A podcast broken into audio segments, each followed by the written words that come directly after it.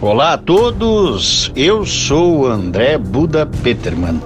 Este é o podcast 57 Minutos, onde eu realizo entrevistas com pessoas que acredito são relevantes no que tange a geopolítica internacional, aqui neste pálido ponto azul suspenso no cosmos.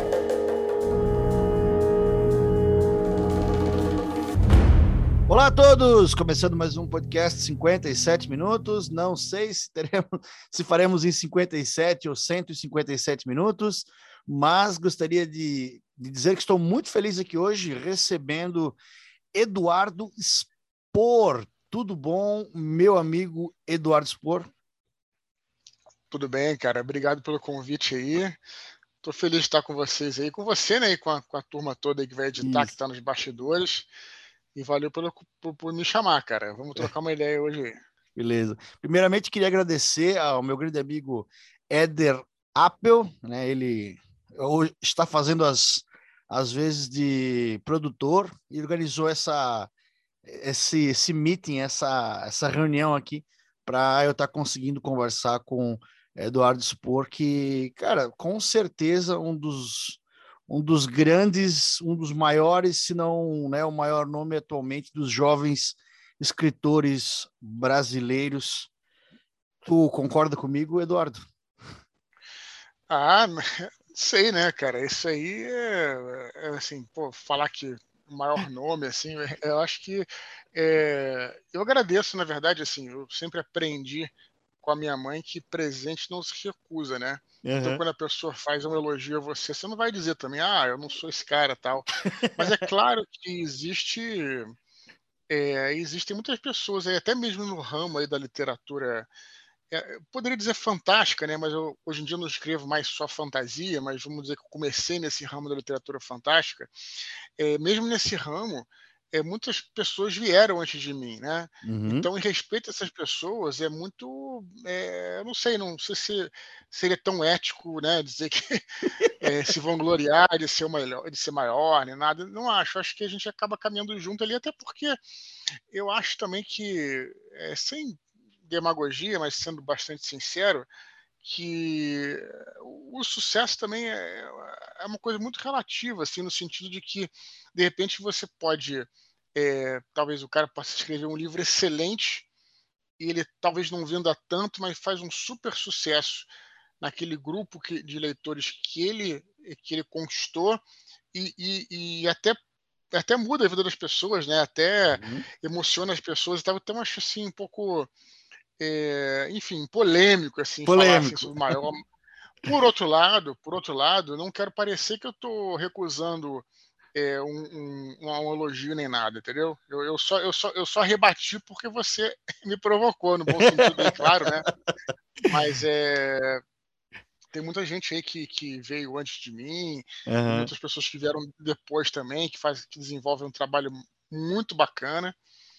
Então, é, essa é a minha resposta um pouco longa para essa sua pergunta. Mas eu gostei.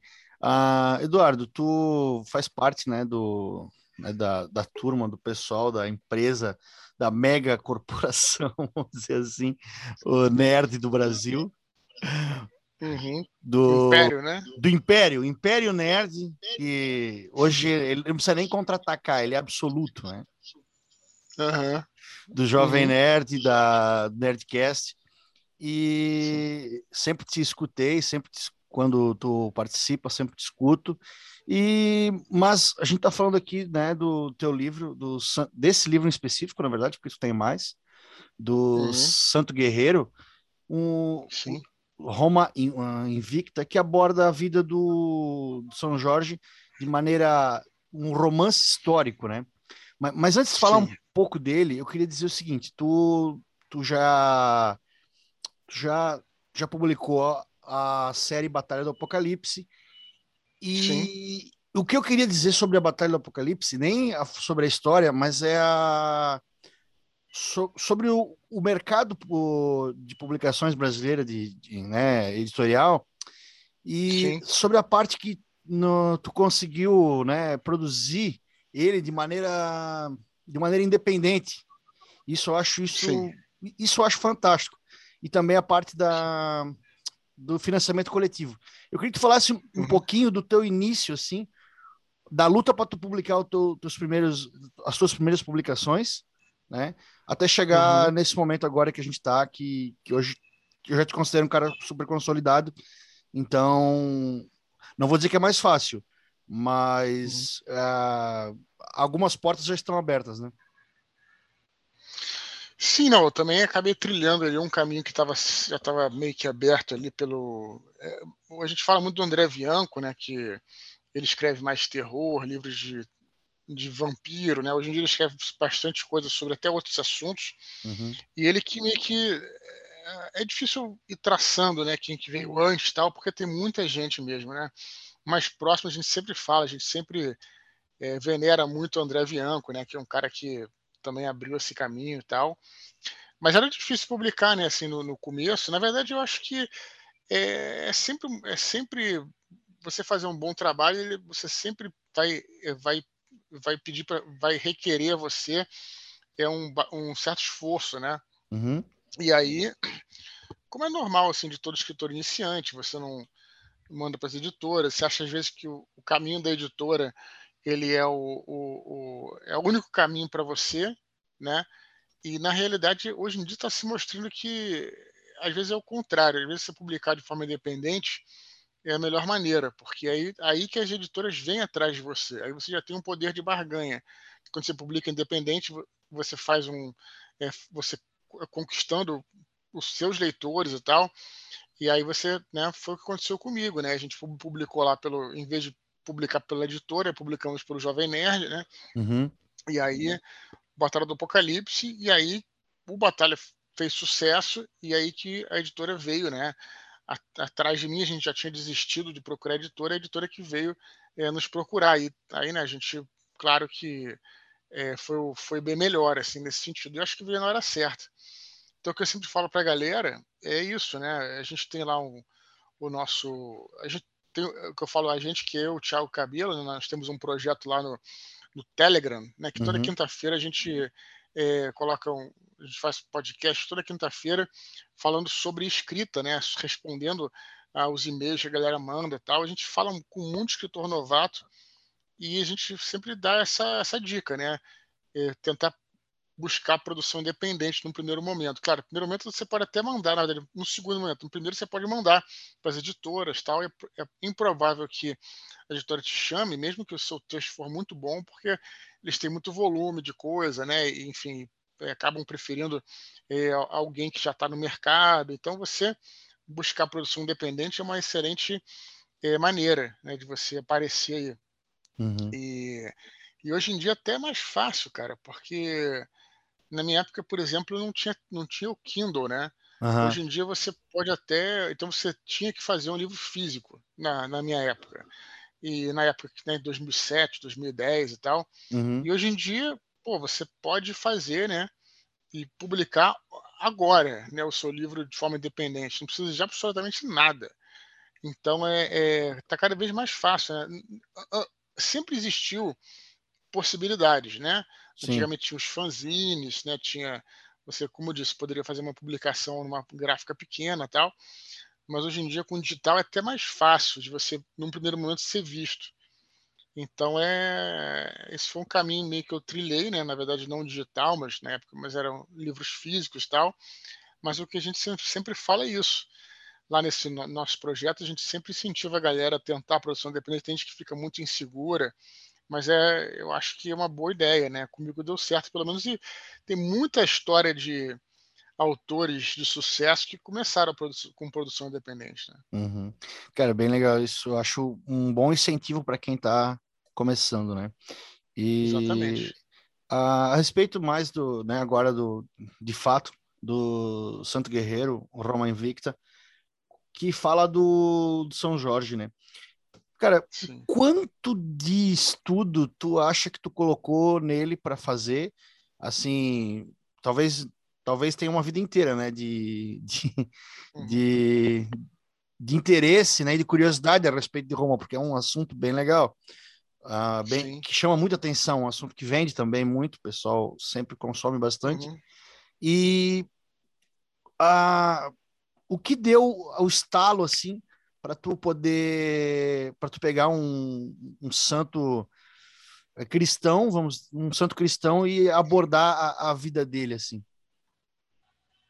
É, quando eu acabei de escrever lá o, o a, minha, a, tetralogia angélica, né? Uhum. E, eu, que é o Batalha com os Três Filhos do Éden, eu queria fazer algo histórico, cara, porque uhum. é, eu queria assim, eu, eu, eu, queria me desafiar, né? Porque a fantasia ela, ela, ela é assim, para algumas pessoas é até mais difícil escrever fantasia do que escrever fantasia do que livros mais realísticos tal.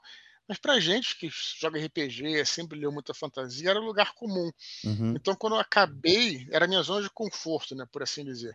Então, quando eu acabei a, a trilogia angélica, eu falei, pô, eu quero escrever, quero me desafiar. Uhum. Qual é uhum. o desafio que eu, o próximo desafio que eu posso ter? E aí, como eu já gostava muito de história, né, eu sempre uhum. gostei muito de história, você sabe, né? Talvez a galera que discute aqui sabe que eu sempre tô lá no Nerdcast de história, sempre uhum. fui muito fã é, dessa questão histórica. É, e, e, os meus livros, né, os da tetralogia, já tinham né, uma carga histórica. Né? O próprio Batalha do Apocalipse, Anjos da Morte, é um livro que acho que ele é mais histórico, né, apesar de ser fantasia e tal. Sim. Então, qual é a, qual era o gênero assim literário que eu poderia me aproximar que não fosse fantasia? Eu pensei, pô, um romance histórico, né? Uhum. E aí comecei essa batalha mental, né? Essa, essa jornada, né? Para encontrar um tema para escrever. É, eu, assim, aí tem várias coisas. Né? Se escrever um romance histórico, as possibilidades são porra, infinitas, sabe? Sim. Tipo, você tem cada, cada episódio histórico assim fascinante.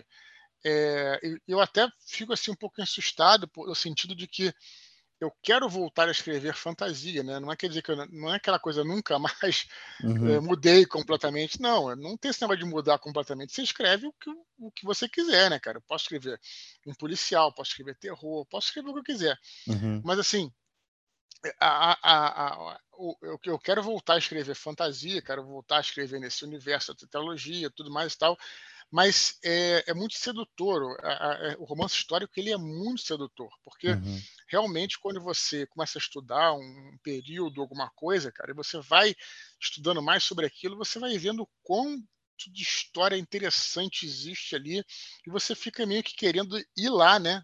E, e, o que você faz? Estar lá, né? conhecer aquele lugar e estar tá no meio daquela batalha, daquela situação, daquela descoberta, que seja.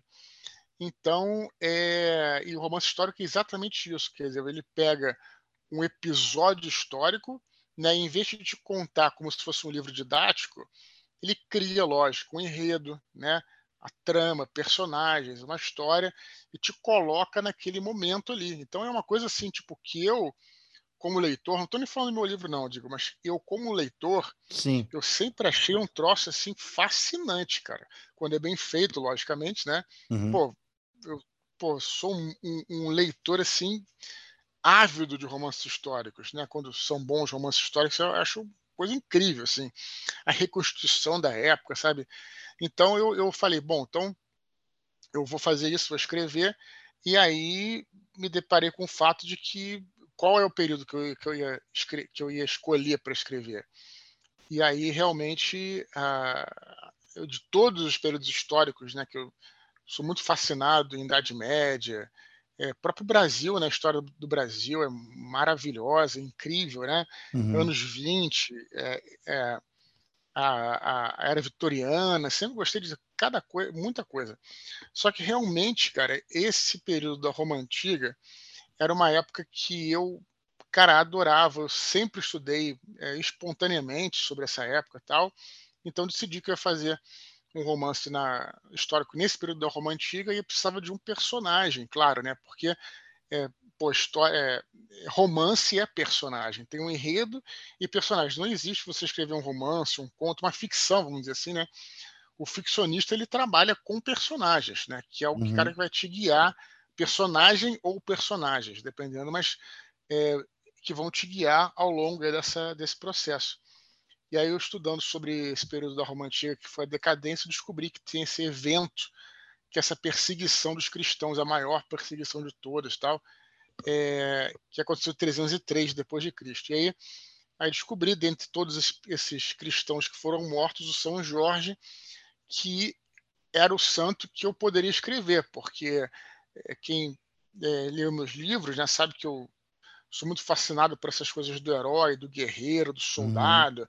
na história militar, né, as batalhas, uhum. sempre gostei muito disso. Uhum. Então, se tem um santo para isso, é o São Jorge. Aí comecei, aí fui pesquisar cada vez mais sobre ele, e aí, foi, aí você vai descobrindo, à medida que você, à medida que você vai pesquisando, você vai descobrindo coisas, assim, é, é, é que não acaba mais o assunto. não. Tanto, tanto da parte da lenda dele, quanto da parte histórica, quanto da parte da tradição, quanto da. É, é um troço incrível. Então, aí, bom, decidi que eu ia fazer esse, essa história sobre esse personagem nesse período histórico. E eu achei que, que. Aí eu até espontaneamente descobri que era um mote incrível, assim, sabe? Porque, veja, é, todos nós conhecemos o São Jorge por aquele São Jorge da tradição, né? que uhum. é um São. Jorge cuja imagem ela é, ela é muito errada historicamente. Aí eu vou tomar cuidado aqui para dizer, não tem problema nenhum você, como é, devoto de São Jorge, louvar essa imagem. Cada um tem a sua espiritualidade, a sua religiosidade. Claro que a gente não vai aqui julgar nem criticar ninguém, mas Sim. em termos históricos, em termos históricos, a imagem do São Jorge ela está é, é, é na, na, na, religião ela está associada a uma coisa medieval, enquanto uhum. na realidade historicamente São Jorge não tem nada a ver com a Idade Média. São Jorge tem a ver com a época do Império Romano, né? uhum. então é uhum. uma outra história. E aí vai todo esse trabalho de escavação, né, que quase que uma arqueologia literária, vamos dizer assim, para encontrar todas essas informações e construir um enredo, né, que fosse é, enfim, é, informativo, né, mas também que fosse é, envolvente para o leitor, uhum. para que ele possa pudesse se envolver naquela história. Foi um trabalho, está sendo um trabalho, né, porque são três livros. O Roma Invicta é o primeiro, né, ainda Sim. trabalhando no segundo, e vai ser o terceiro, tal. E enfim, pô, é, é isso. Eu eu vou deixar que você fale um pouco, porque senão eu me empolgo aqui e acabo falando demais. Não, mas é porque realmente tá é super fascinante. Eu não estou nem falando do meu livro, entendeu, cara? Essa é a questão. Uhum. Daí que é, isso que é legal, dá para fazer. É, é, a propaganda ela, ela ganha força. A propaganda, quando eu falo do livro, ganha força, porque eu nem estou falando do meu livro. Estou é. falando assim do que envolve essa, o meu livro, entendeu? O que envolve o, a trilogia do Santo Guerreiro é algo espetacular. Eu não estou aqui louvando a minha habilidade de contar a história e nada, mas é porque assim, que envolve aquilo, né? As, as coisas históricas que aconteceram, as intrigas, as batalhas, sabe? É um troço assim impressionante, assim, muito é, envolvente mesmo, sabe? Uhum. Não, perfeito. Eu, eu, acho que esse caminho é um, é um dos mais legais para a gente abordar o teu livro, falando dele sem falar dele e sem a gente uhum. jogar, jogar spoilers na cara de todo mundo. Mas sim, porque eu fico uhum. intrigado também com todo o trabalho que, que, né, que eu imagino que tu teve, que tu está comentando sobre essa escavação literária, assim, sobre aonde tu foi buscar, né, se, se textos antigos tu consegue encontrar fácil na internet, ou tu tem que visitar bibliotecas antigas, ou, ou sabe? Porque uhum. a gente está falando de um cara, ou, ou, sei lá, de uma lenda, ou de uma, né, ou de uma situação, ou Sim. de dados históricos antiquíssimos, né, cara, de, de mais de dois mil anos atrás, assim, ou, ou né, são coisas Sim. muito antigas, assim, então, a, a uhum. o, o que eu fico intrigado é o trabalho, onde tu foi buscar as peças para montar o quebra-cabeça da dele assim, além, né, lógico, das obras já publicadas assim. É, assim, tem duas questões, né? A, a, a informação histórica sobre, sobre Roma Antiga é uma pergunta, eu posso detalhar, uhum. e tem informação sobre São Jorge, né? Então vou começar por aqui, assim, né? Isso. Fa e, divide em duas partes e, é. faz dessa maneira que é, fica legal. O, de fontes, né? o que, que existe de fontes? É, é, é, infelizmente pouca coisa. A primeira lenda, né, que daí que a gente chama o São Jorge de um personagem pseudo-histórico. Uhum. Ele não é histórico, né? Existem alguns santos que têm certeza que existiram, São Jorge, você não tem certeza absoluta que ele existiu, mas existem muitos indícios de que ele possa ter existido, mas não tem certeza, né?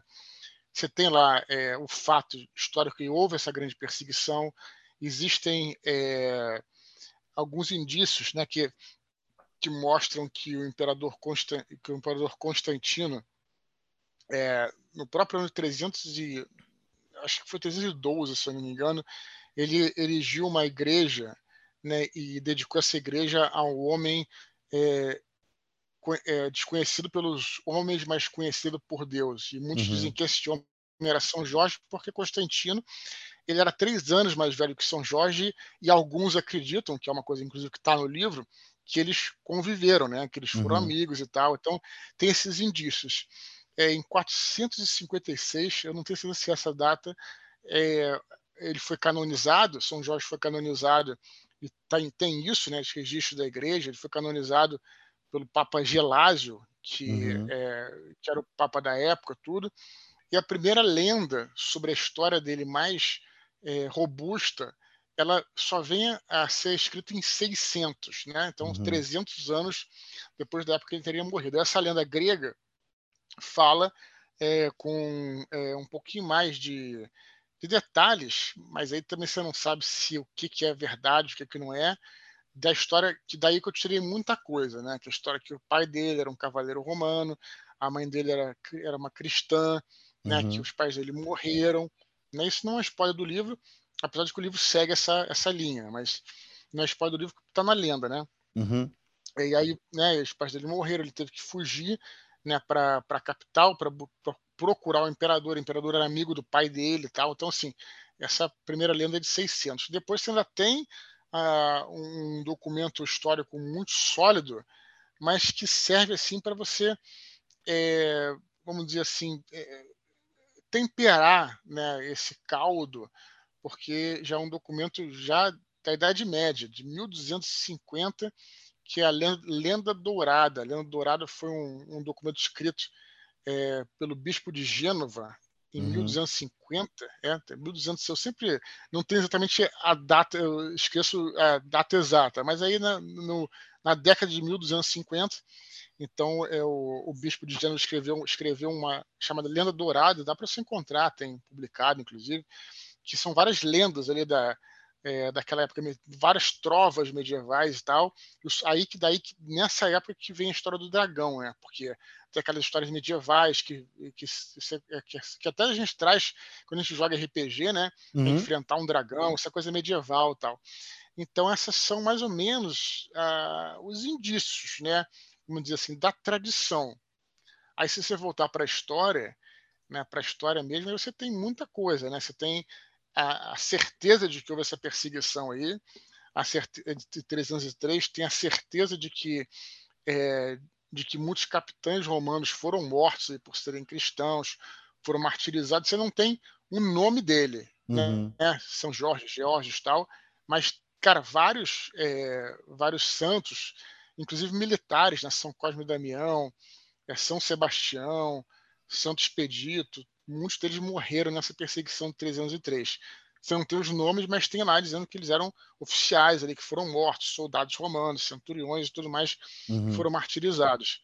É, em termos históricos, né, eu acho que o melhor livro que existe nesse sentido é o é, Declínio e Queda do Império Romano, que é de um cara chamado Edward Gibbon, é um, um antigo, historiador antigo ele escreveu esse livro em 1700 e pouco, para você ter uma ideia.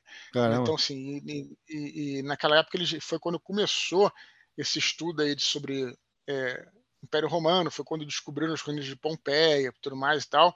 Uhum. E esse livro é fácil de encontrar, da Companhia das Letras, inclusive. E depois, aí, claro, só que você não pode ficar tão acreditando naquilo porque está desatualizado. Aí você uhum. vai para os historiadores modernos, que é, é, o caso da Mary Beard, que é a maior historiadora hoje em dia, viva, né, inclusive, sobre o Império Romano. Tem Greg Wolfe, também conhecido, também é outro historiador conhecido. Na parte de. É, aí também, só que eles falam muito sobre a conjunção histórica. Aí você tem que procurar fontes que te tragam é, te mostrem como é que era a vida privada do Império Romano. Tem inclusive aí tem um livro que é indispensável indispensável, um clássico, que é o, a história da vida privada. Tem vários, hum. na verdade, né? Uhum. Tem um que, inclusive, tem um no Brasil, inclusive, e tem esse que é do Império Romano ao ano 1000, também é da Companhia das Letras. Esse livro aí é um clássico, sabe? Ele traz aí, fala como é que era como é que era a família, como é que era o casamento, como é que era a morte, como é que tudo vocês. E aí você tem que ler isso, cara, assim, de uhum. cabo a rabo. Não dá para você ler um artigozinho aqui, então tem todo esse trabalho. E aí também tem a pesquisa de campo, né? Que você puder fazer a pesquisa de campo nos locais, posso falar sobre isso também, que já é uma coisa mais detalhada. Então é, é um processo, assim, realmente. É, muito profundo, cara, uhum. mas a gente adora. Acho que quem escreve sobre isso é parte da pesquisa é uma coisa incrível, assim, sabe? É quem... trabalhosa, mas é muito legal. Posso dizer tanto quem escreve quanto quem lê, porque quando a gente, eu não, nunca escrevi, né? Mas quando a gente começa a ler sobre algo que a gente gosta, aquele livro começa a abrir leques e tu começa a abrir, a ler outros livros ou ou artigos, né, claro. sobre aquilo é. lá que tu estás lendo, porque ele te dá, ele te dá essa curiosidade e tu passa a, a, a pesquisar, né? Uh, mas tu Sim, tocou num ponto e, interessante. E, ah, pode falar. Não, só, só complementando, que tem, eu já falei isso várias vezes, mas tem tempo que eu não falo sobre isso. É, isso é essencial. Isso é uma das grandes coisas da literatura, cara. Eu acho incrível isso, que é exatamente o que você falou, que é a literatura abre né, caminho para outras outros livros, né? Uhum. Você conhecer outras coisas, né? Então você está lendo livro sobre, sei lá, é, mitologia grega, depois você vai ler um, um romance sobre isso, vai ah, estudar filosofia, porque uhum. sabe, aí a coisa vai abrindo mesmo, vai. Então, isso ah, é uma propriedade incrível da literatura, só ah. para complementar e concordar Sim. com você. Com, com, certeza. Eu acho que quem começa a ler sobre, por exemplo, um tema que muita gente gosta de ler, por exemplo, Segunda Guerra, vai sentir Sim. interesse de ler sobre a Primeira, sobre as guerras napoleônicas e assim vai. E daqui a pouco está lendo sobre o Império Romano e Grécia e, e, não acaba mais, porque abre muito caminho, né? Uhum. E Perfeito. eu acho interessante que tu tocou ali sobre. Eu, acho, eu queria abordar isso. Ah, pô, tu é um cara que teve o privilégio, tem o privilégio de viajar bastante. Então, né, tu é filho de piloto, né, no caso. E esse uh, o que do livro ali, pô, eu quero falar do mapa e vamos aproveitar para falar disso também. Uh, chegou junto com o livro, né? Pô, genial, um mapa aqui do Império Romano, terceiro século aqui, depois de Cristo. E então tem, pô, tá aqui Petra, Jerusalém, Damasco, Antioquia, né, Lida, tá o Chipre, Cara, tá tudo ali e o livro vai tratando desses desses locais e falando de pessoas que vieram da Dácia, da Gália, né? E uhum. tu vai conseguindo, né, ligar, li... ah, esse cara veio de cá, veio dali, porque são nomes que tu não vê mais hoje no dia a dia, né? Esses nomes de, de países e de cidades alguns. Então, uhum. o mapa, o mapa eu achei fantástico, queria dar os parabéns. Porque ele é muito útil é, para a leitura. É, eu queria falar do só do mapa para falar sobre o ilustrador, né, cara? O Marcelo é. Amaral. É, não, não, posso deixar de falar sobre é, dele, né, cara? Porque uhum. foi ele que ilustrou. É, foi um processo bem interessante. Eu já tinha trabalhado com, com o cara que faz a que faz a capa do livro, o capista, né? É, ele não é bom ilustrador, né? O capista. Ele trabalha com design e tal. E naquela correria eu pedi para que ele fizesse, né? Outra pessoa, né? Uhum. que era é excelente capista, mas não sabe desenhar direitinho, né? E ele que fez o, os desenhos dos outros livros, né? Nos outros livros, o Paraíso Perdido, né? O Anjo da Morte, tem todos aqueles mapas, mas uma coisa meio, meio protocolar, assim, né? Uhum. E aí, uhum. quando eu pô, fosse fazer o mapa do Império Romano, eu precisaria de alguém que soubesse desenhar. E eu chamei esse amigo meu, Marcelo Amaral, ele é ilustrador e escritor também, né? uhum. Além de ser meu amigo e tal, e aí ele fez um trabalho, assim, sabe, é, você vê a diferença quando a pessoa se dedica, entendeu, cara? Uhum. Não é uhum. uma parada assim que, ah, é um briefing de uma agência, o cara vai lá e faz e nem sabe do que tá fazendo. Não, o cara se dedicou mesmo. O cara, pra você ter uma ideia, ele começou a desenhar, ele trabalha com tudo, com o scanner, com o Photoshop, com tudo. Mas ele começou a desenhar no papel manteiga, cara, para ele ter uma noção daquilo, sabe? ele imprimiu outro, outro mapa para botar embaixo, para não errar uhum. os contornos e tal. E aí a gente fez esse mapa. O, só do o curioso desse mapa é que é, a gente. É, o primeiro livro ele se passa no espaço de é, é mais ou menos 15 anos, por aí. Uhum. Mais ou menos. É, e aí, cara, a gente teve uma dificuldade de traçar as fronteiras, porque ah, claro. nesse período as, as fronteiras era, eram tão flutuantes que a gente teve que escolher um ano específico, que seja, né, que fosse mais emblemático do livro, para fazer o traço, o traço de fronteira, porque um ano, sei lá, uma província pertencia à Pérsia, no outro ano pertencia a Roma, e aí ficava naquele vai e vem e tal, e era tão conturbado o período histórico que foi difícil a gente fazer o mapa. Isso é uma, foi uma curiosidade, né? De você ver como é que eram as coisas, né? Uhum. às vezes tem uma cidade que muda de nome, né? Por, por, tal razão, porque conquistaram, aí mudaram o nome, botaram o nome romano, o, o contrário, sabe? Então só fica isso como curiosidade aí sobre esse mapa. Fiquei muito orgulhoso e agradecido do Marcelo ter feito parte desse projeto. Oh, parabéns, excelente. Adoro mapas, né? Eu acho que todo mundo que, que curte literatura fantástica adora mapas, sei lá se é por culpa do Tolkien, ou... mas a gente gosta ou por, muito. Ou por causa do RPG, né? Pra é. jogar lá no RPG também, tem, tem isso aí. Tem, tem, que ter, porque senão o cara não, né, não consegue se localizar. É. Não, RPG, Exatamente. o mapa é primordial. Mas, pô, tu, que lugares aqui tu conseguiu visitar em loco? Na, que a gente pode dizer aqui do mapa, assim, que tu conseguiu colher algumas informações lá no local mesmo. Cara, eu primeiro já tinha ido para Roma, né? Uhum. É, Roma e Pompeia. Essa foi a grande viagem que fez com que eu me apaixonasse, mas isso eu fiz há muitos anos atrás, quando eu tinha 18 anos. Né? E fez com que eu me apaixonasse pela história da Roma Antiga. Cara, Pompeia, assim. Apesar de que não tem nenhuma cena né, em Pompeia, uhum. em Pompeia no livro, mas a questão é que Pompeia era uma cidade que era, foi muito emblemática, era um, um exemplo do que era a cidade romana. Então você, a Pompeia, é como se você estivesse visitando outras cidades romanas, tá entendendo? Uhum. Então você caminhar por ali é algo assim realmente fascinante, assim, de você ver como é que eram as coisas, como é que eram as casas, como é que eram as lojas e como é que eram as ruas, sabe, cara? E você Sim. vê ele na tua frente. Então isso é um, um lugar que, né? Eu não fiz, eu não viajei para escrever o livro, mas já tinha viajado para lá.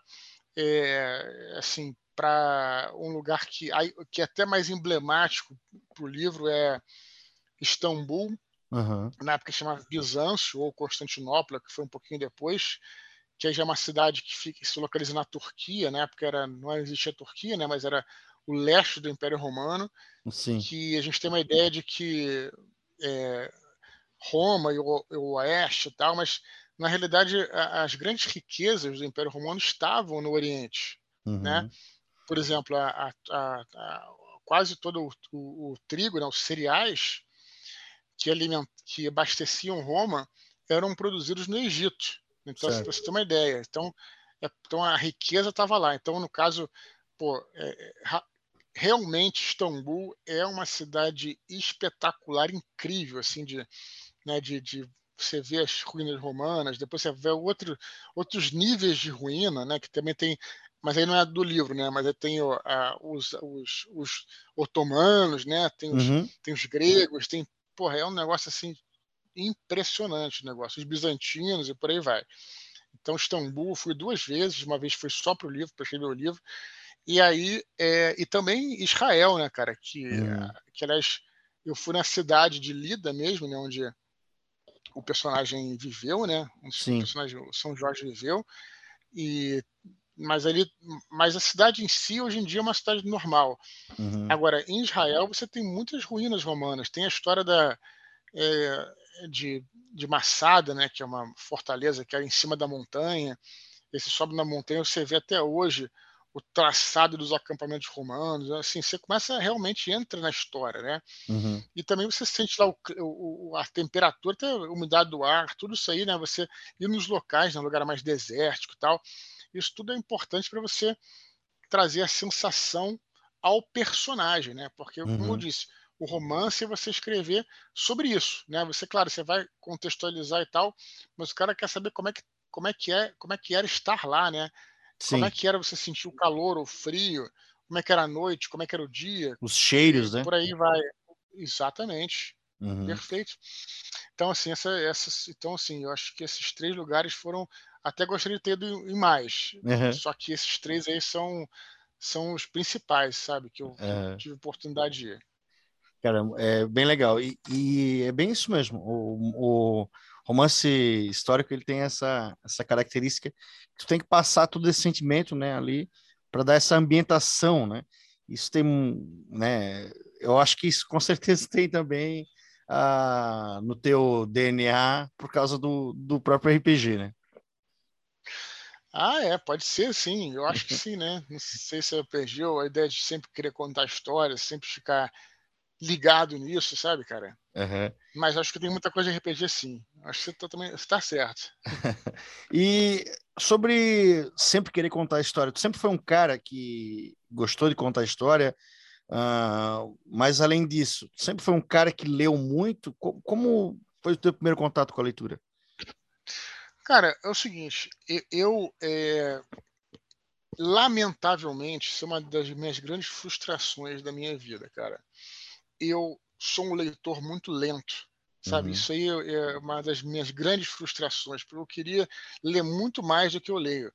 Mas, em minha defesa, eu digo que eu assim, que eu adoro ler, sabe? Uhum. Realmente eu amo ler e, é, e até por isso tem outros hobbies, por exemplo, que eu deixo de lado, como por exemplo videogame. Hoje em dia eu nem, eu nem chego nem perto de videogame, tenho nada contra. Aliás, gostava bastante, mas né, no meu tempo vago, né, o que eu estou fazendo, né, tipo, às vezes vejo um filme e tal e vou para leitura. Assim, eu sou realmente, para mim, pegar um bom livro, numa tranquilidade, ler um bom livro, cara, eu, eu sabe, realmente. E, e meu, meu primeiro contato com a leitura foi no colégio, né? Uhum. É, eu é, tinha aqueles livros da coleção Vagalume, tinha alguns que eu gostava, outros que eu não gostava tal. Mas aí eu aprendi o seguinte, cara, tinha muitos livros no colégio que eu não gostava, achava super chato e tal. Mas é, e aí eu, eu, eu, aprendi uma coisa que eu falo para muita gente que diz que não gosta de ler, uhum. que é o seguinte: é, não existe não gostar de ler. O grande lance é que você ainda não encontrou o livro para você, o livro que você gosta. Então, de repente, o cara vai, começa a ler um livro, não gosta lê outro, não gosta, lê um terceiro, não curte. Ele fica com a impressão de que a leitura é uma coisa chata. Uhum. Que na uhum. realidade é, não é chata, é porque é, você tem que saber escolher os livros que você quer ler, sabe? Vai ter que começar com livros que você pô, você acha que tem a ver e tal. É claro que a gente sempre vai cometer erros, assim, claro. Uhum. Muitas vezes a gente pega um livro que a gente não gosta tanto, e aí você, pô, será que eu, será que eu não tô mais afim de ler e tal, não é, porque você não está gostando do livro, entendeu? Então, muitas vezes eu pego um livro que eu não estou gostando, eu deixo de lado e eu vou ler em outro momento da minha vida, em outra situação, entendeu? Acaba pegando outro, entendeu? Então, isso acontece. Então, acho que a gente, como leitor, cara, a gente tem que ter essa consciência. Então, daí eu tive essa consciência, tudo. E, enfim, muitos livros que na época eu não gostava, hoje em dia eu gosto, sabe? E sou um leitor, assim, que realmente eu sou apaixonado por leitura, pela literatura. Uhum. Mas é, tenho essa frustração, cara, de realmente ler é, mais lento. Tem gente que lê muito rápido, né? Tipo, lê um livro por dia. É, até gostaria, mas não, não, não, não, consigo, cara. Não consigo porque eu, eu, eu, eu não sei, assim, eu fico muito imaginando né, tá naquela situação do livro, sabe? Às vezes paro para pensar o que eu faria, né? Enfim, talvez seja isso que torne a minha leitura mais um pouco mais vagarosa. Uhum. É, eu, eu, eu penso assim, é, gostaria de ler mais rápido também, mas será que a pessoa que lê o livro em um dia, será que ela assimila todos os detalhes daquela leitura, né? Ah, tem gente que sim, né? Tem gente uhum. que não.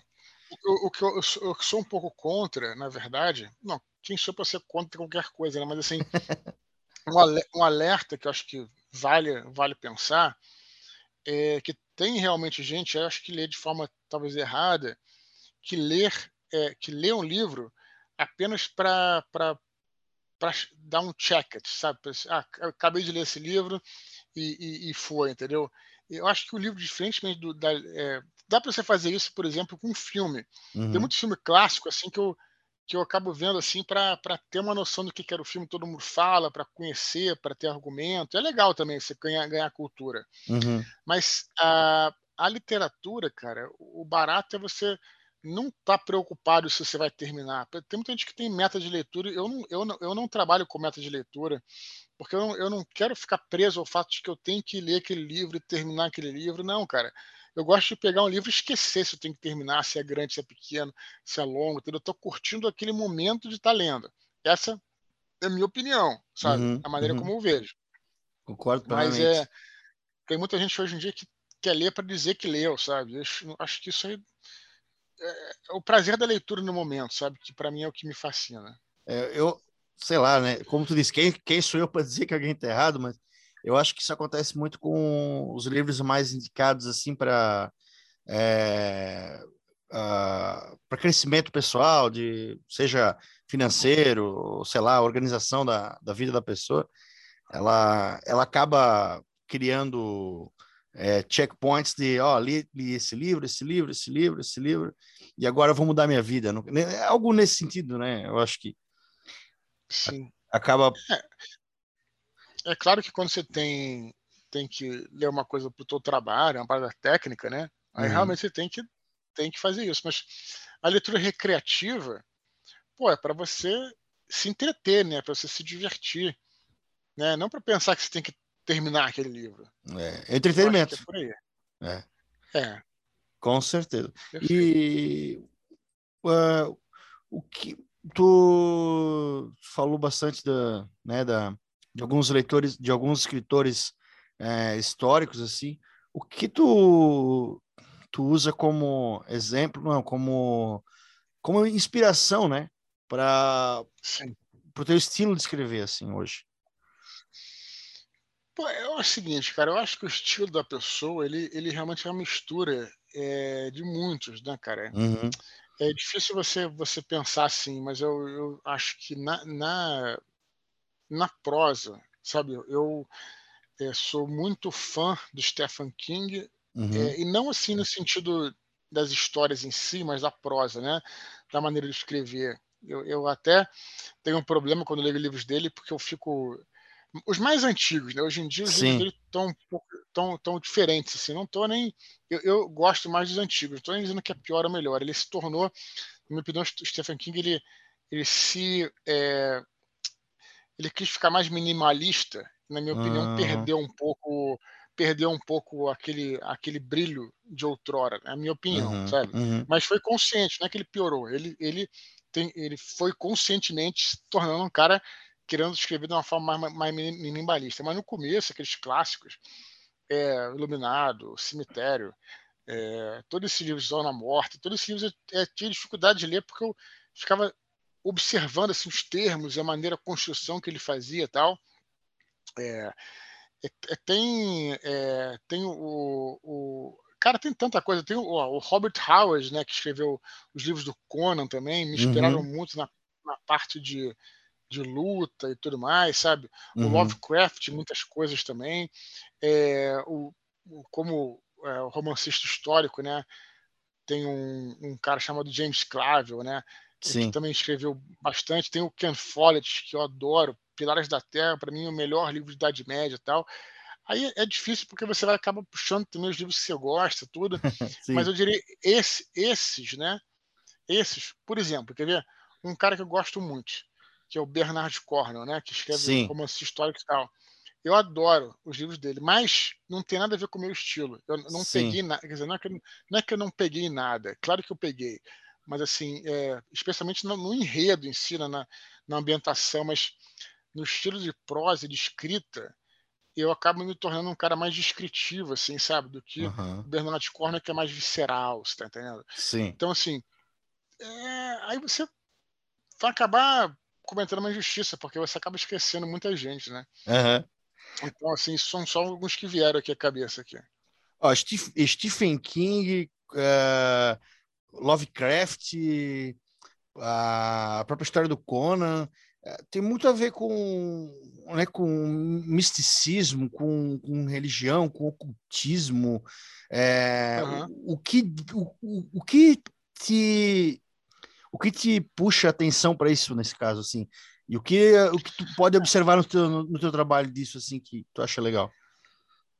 É, porque é o seguinte, eu comecei, eu, é, comecei a jogar, antes de jogar RPG, uhum. eu era mais um cara de ficção científica, né? Porque uhum. a minha referência era Star Wars. Então eu já escrevia, eu escrevo desde os seis anos de idade, claro.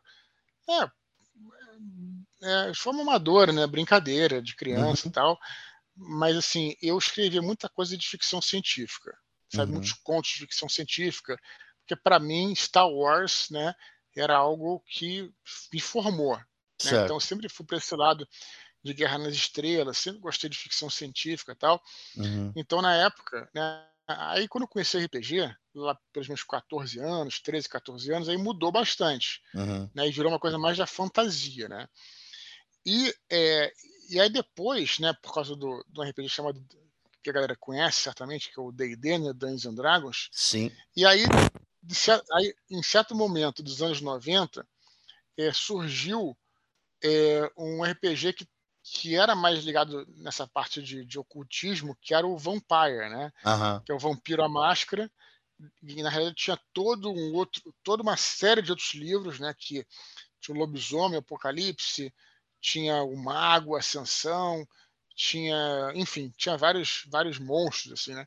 Sim. E esses livros, sim, esses livros, sim, é, esses jogos, né? Aí quando, quando eu passei a jogar, quando você joga, você vive aquela história, né? Você claro. não, não lê apenas, você vive aquela história. Participou. Então, o lobisomem, por exemplo. É, o lobisomem, por exemplo, né? O, o, tem o vampiro, o lobisomem tem toda um, uma mitologia de terceira da realidade, tudo.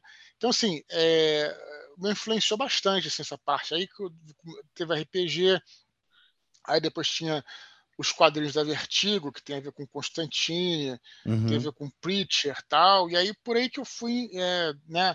É muita coisa do Alan Moore, né? O Alan Moore, ele é, de fato, um ocultista, né? ele, é um, ele uhum. é um bruxo, eles chamam um bruxo tal. Então, é. ele traz isso para ele traz muito disso para os quadrinhos dele e tal. Então, é o seguinte, então, é daí que veio, entendeu? Daí que veio. Foi, foi a época que comecei a escrever mais, né? Enfim, aí é, eu acho que talvez venha daí esse uhum. interesse, uhum. assim. Legal.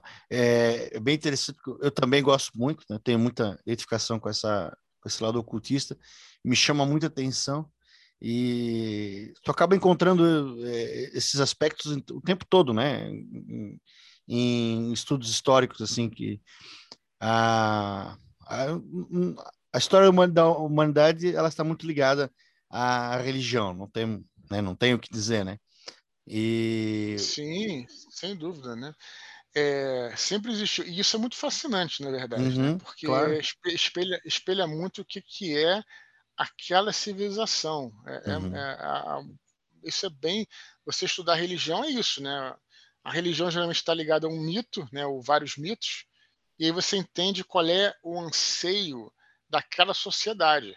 Uhum. É, como é que aquela sociedade via o mundo, enxergava o mundo, né? Porque é claro que você morando no deserto, você vai ter um Deus diferente do cara que está morando, ou então um entendimento diferente, né? Uma uhum. perspectiva diferente, isso vai refletir na religião. Eu acho fascinante também. Uhum. Para mim, isso aí é uma das partes mais interessantes. Com certeza. E qual é, qual é a tua relação com a, com a religião na tua vida? Assim? Qual, qual é o, a, né, a religião que tu segue, seguiu, ou que tu te identifica, ou se tu não se identifica?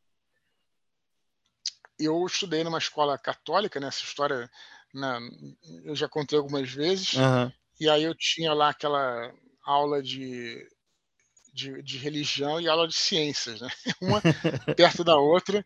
E aí eu sempre ficava me questionando, né? O que que, enfim, o que que, que, que quem estava certo e tal. E aí, aí eu acabei de descobrir que, né? Isso é, a, um, uma pode, pode quem sabe é, complementar a outra, né? Uhum. Tem um lado físico, um lado espiritual, tal.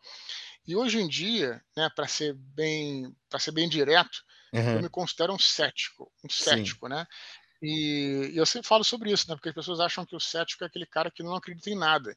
Na realidade, o cético é o contrário. O cético é o cara que duvida de tudo. Não é que uhum. não acredita em nada, ele duvida de tudo, né? Uhum. E aí, e o cético é basicamente o chato, né? e, e eu sou sempre o chato. Então, quando eu conto com um amigo meu que é religioso, eu fico perguntando para ele, ah, mas como é que você sabe disso? Por quê? Por quê? Porque o cara se perde, não sabe responder. E aí, quando eu encontro com meus amigos que são ateus também, eu falo, como é que você pode ter certeza disso? Né? Como é que, como é que você você né, tem uma hora que tem um ponto que você não tem mais como você provar nada. Uhum. Então, é, e eu sempre é isso, porque eu sempre acredito que as perguntas são mais importantes que as respostas. Né? Então, uhum. é, hoje eu, eu, eu sempre fui muito fã de filosofia também. A filosofia e o ceticismo é a base da filosofia, quer dizer, se perguntar. Né? É, então é isso. Então, eu sempre fico me questionando né, e observando o mundo de forma curiosa. Uhum. Essa é, é, assim que eu me classifico, como um cético. Legal. Acho bem, bem interessante essa visão. Acho bem e, e né, útil, né? Porque, porque a nossa sociedade acho que a gente precisa se questionar o tempo todo, né? Claro, lógico, sem dúvida, né? Isso, toda a sociedade precisa, precisariam, né? Sim. E a gente mesmo em relação a nós, né? Exato. Claro. Ah, tu, o que tu imagina assim, tu que seria um, uma produção cinematográfica da, do, do que tu escreve, do, principalmente do, do Santo Guerreiro. Oh. Cara, olha, eu acho que hoje em dia né, o cinema está cada vez mais perdendo força, né, cara? Já estava perdendo força antes e agora com o negócio de pandemia, né? Acaba que os streamings né, se destacaram tal. Uhum. E, e eu, e eu cara, é, me tornei, de um certo ponto assim para frente, muito fã de séries, né? Porque as uhum. séries, elas não estão ah, tão preocupadas assim, em contar uma história em duas horas e tal, fechar aquilo. Você pode contar a história. Tem, tem uma série que eu adoro, cara, que é a True Detective, né? O True uhum. Detective, pô, adorei tudo, porque, cara, ele conta aquela história do tempo que ele tem que contar. E aí o cara tá preocupado em ter dois, três, cinco, seis, vinte episódios. Ele vai contar a história até o final que ele precisa contar. Uhum. E assim também é com, é com, são com, é com os livros, né, cara? Uhum. Então acho que as séries têm uma, uma, uma, pegada muito mais literária nesse sentido. Então eu, eu, talvez se um dia alguma coisa minha for adaptada, seria mais acho que seria mais interessante se fosse uma série, né? Uhum. Acho que poderia retratar é, mais fielmente, assim, né? Quando... Tanto o universo do, do, Batalha do Apocalipse quanto do um histórico do Santo Guerreiro, sabe? Uhum. O Santo Guerreiro, bom, tanto um quanto outro seria algo caro de, de ser produzido, né? Pela, devido a efeitos, né? Efeitos tanto práticos quanto quanto efeitos especiais no caso. É, eu acho que em relação à tetralogia angélica, eu não, não, não faria nada em relação aos livros. Eu acho que poderia ser uma outra história nesse universo. Seria maneiro, porque aí você também ajusta o seu orçamento, né? Você não precisa ser aquilo. É aquela coisa. É muito polêmica essa coisa né, de, de adaptação, porque uhum. sempre dificilmente você vai agradar todo mundo, né, cara? Porque o livro é o livro, cara. O livro você o livro ele é um, uma, uma história que você constrói é, em, em, conjunto, uhum. né, é, com o seu leitor, né? Não é a história não é só sua, né? O leitor ele constrói também. Então, claro, quando você bota num filme, no audiovisual, sempre vai ter algo que o cara pensou diferente. Então, assim, é sempre. Então, você, por que você não usa essa força para escrever algo dentro do universo né, da tetralogia tem tanta coisa que pode ser dita, né? Uhum. Que eu acho que seria interessante se fosse uma série sobre eh, outros aspectos, né? Sobre uhum. outro, outras castas, coisas assim. Em relação ao, ao, ao Santo Guerreiro, dá, dá para fazer, seria interessante mesmo, né? Uma coisa histórica, tal, o tempo que ela poderia ter, sendo série, você pode fazer é, tranquilamente, né? Quatro, cinco temporadas, se tiver história, se tiver enredo, né? Seria maneiro, sim. E seria mais legal se fosse feito com a. Com a isso eu achei maneiro de uma série uhum. recente. Não sei se chegou a ver, chama Bárbaros, né? Bárbaros. Que a série é uma série sobre sobre uma, sobre uma batalha que teve Isso. dos romanos contra, contra os bárbaros, né? E, e, o que eu achei mais legal da série é que ela é falada em latim. Né, lindo, né, então, lindo, pô, lindo. Latim e alemão, né? É, eles, eles dão uma, uma, dão uma. Isso que eu achei. Tudo bem, a gente deixa passar, né? Mas eu, eu, eu falo, pô, tinha que ter falado alemão da época, né? É, o proto-germânico, né? É, não, mas eles falam alemão atual. É, enfim, de hoje em dia, né? Tudo bem, assim, a gente deixa passar porque essa série é alemã. Mas é, é, é quando perfeitinho, é... perfeitinho poderia né, ter aquela língua deles lá maluca lá. Sim, eu, eu pensei nisso também, mas eu relevei, eu pensei assim, olha, pelo menos é, eles não estão falando releva. inglês, né? Não, é, é, é, isso. Hoje em dia, é, é, é não tem nada contra o inglês, não, mas hoje em dia cara, assim, com, com é, um mundo globalizado, né, e é. você tendo possibilidade de você fazer séries e filmes em qualquer lugar, cara, hoje em dia, realmente, para mim, é, eu vou te falar, cara, eu, eu é, a não ser que a coisa seja muito bem feita, eu também relevei quando eu assisti aquele Chernobyl, né, que é uma série uhum. excelente da HBO. A série é tão boa que a gente releva essas coisas, né, que gente Sim. fala em inglês, a gente releva. Releva. releva.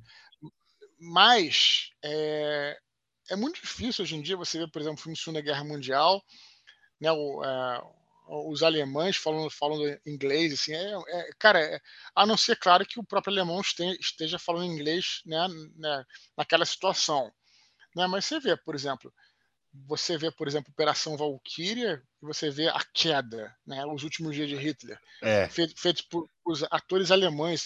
Cara, a diferença é brutal. Brutal. Porque a, lingu a linguagem, ela, ela, ela faz parte da formação do discurso. Exato. Ela, ela não existe cultura sem linguagem, nem linguagem sem cultura. Então, quando o alemão interpreta um alemão ali falando alemão, cara, é, é uma. É, é, pode parecer que não. Aí você vai dizer, não, mas o ator ele consegue, tal, tudo bem, tem bons atores, tudo.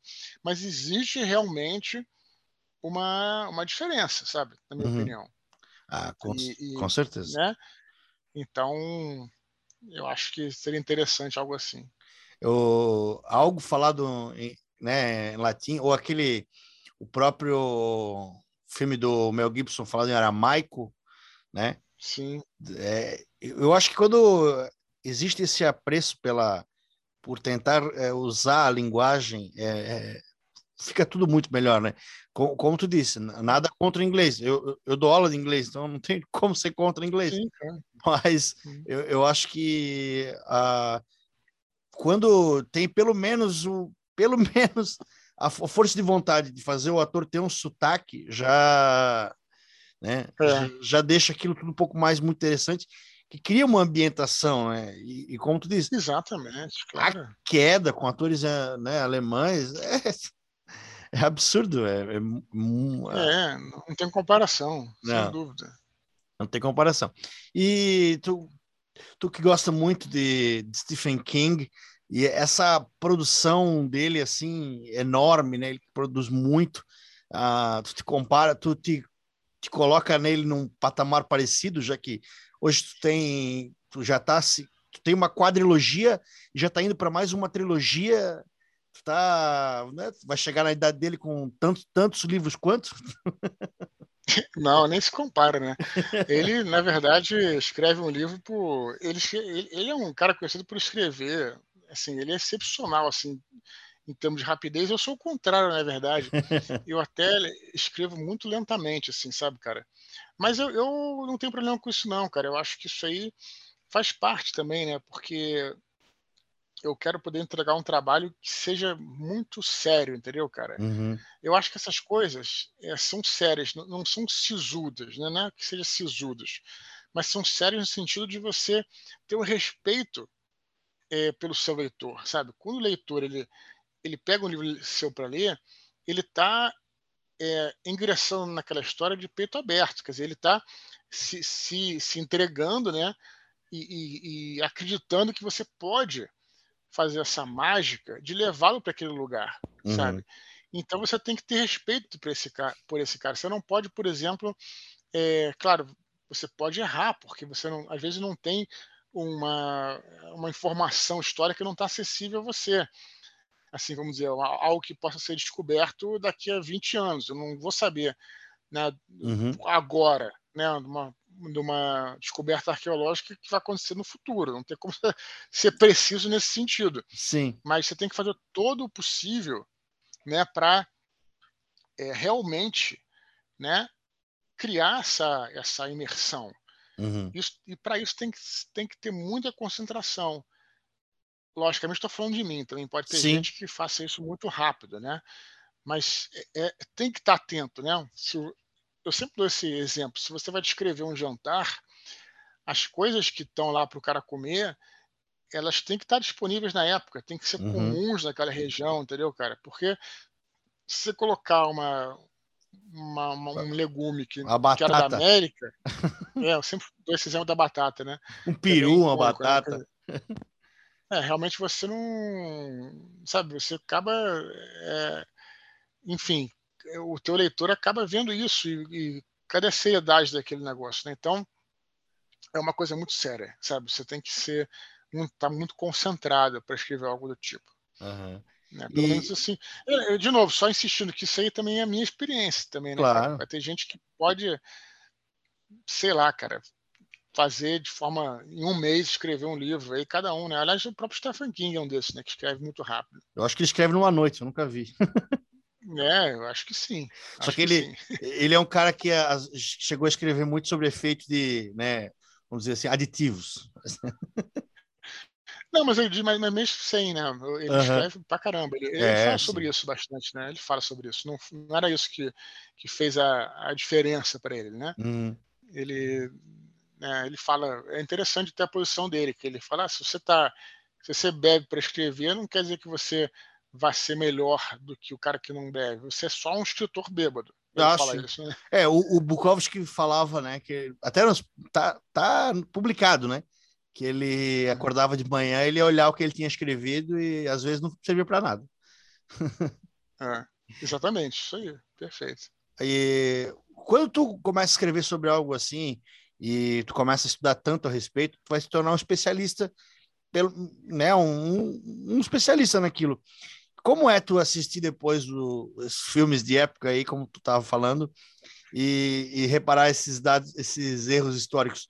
Tu perde um pouco do prazer do entretenimento, de estar tá vendo ah, muitos erros em filmes ou séries, sei lá? Ah, a gente tem que relevar um pouco, né? Dependendo da situação, né, cara? Como eu disse, tem, tem situações que os caras vão errar mesmo, que não tem jeito e tal. Outras são erros muito grotescos, né? Acho que o principal, eu acho que é o seguinte, como eu falei, ter seriedade. Uhum. Você pode errar, você pode errar porque errar é humano. Agora a questão é quando você vê que é um desleixo, entendeu, cara? Uhum. Se o cara fez aquele erro por desleixo, né? É, pô, você pensa, assim, por que eu estou investindo nessa obra se a obra não está investindo em mim? É. Sabe? Essa é a questão, né? Por que, que eu estou acreditando nesses caras se esses caras estão cagando para mim, né? Mas se for um erro, pô, de repente o cara fez tudo que podia fazer e não tinha como mudar aquilo tal, aí tudo bem. Isso aí você releva. Uhum. Mas acho que essa é a grande ponto de virada na minha, na minha posição. Aí Sim. eu vejo, assim, tem coisas que, que eu vejo que não me, não me incomodam, não. Até a história do Bárbaros, que eu até falei, acho que Uhum. Em algum lugar que tem a história dos tribos e tal. É. Eu falei meio brincando, adorei, adorei a série, achei legal, gostei da série. Uhum. Mas é, até, de, até depois falaram, né? Algum. Eu, eu acho que tu falou no, no Nerdcast do Stribo. Acho que foi lá. Tenho quase é, certeza. De, sim, sim. Aí depois um, um leitor me, me respondeu dizendo que. É, que isso tinha que, que o sindicato dos atores não deixa que os atores cavalguem sem estribo porque é perigoso e tal. Aí, enfim. Caramba! Tem até um porquê isso. Né? Caramba! Né? É. é, depois o leitor me falou isso. É, é a, a parte, essa parte do sindicato dos atores, ela explica muita coisa, né? Por exemplo, às vezes tu, um, um filme rodado no Brasil tem um personagem brasileiro e ele é um americano é, imitando o que está falando português. Aí... É, hoje, hoje, é menos comum, né? Hoje é menos é. comum. Aconteceu muito é. no passado, hoje é menos comum. Mas é acaba explicando muita coisa, às vezes os produtores, né, os, os diretores estão de, de, mãos atadas nesse sentido, não tem, não tem o que fazer. Mas, mas eu, eu pergunto isso porque uma das últimas, umas últimas manias minha no YouTube era assistir é, especialistas em armas medievais, por exemplo, analisando batalhas históricas em filmes. Aí Aí eles, meu, destroem alguns Eu já vi esse cara, eu acho. É. Uhum. Tem vários, tem a, sobre armas, sobre táticas, sobre né, N coisas, tem tudo lá. É um canal que tem disso bastante assim. Mas eu queria agradecer a tua participação, Eduardo Spor, que nos 57 minutos. Eu acho que eu passei um pouco, mas mas, mas é por uma boa causa.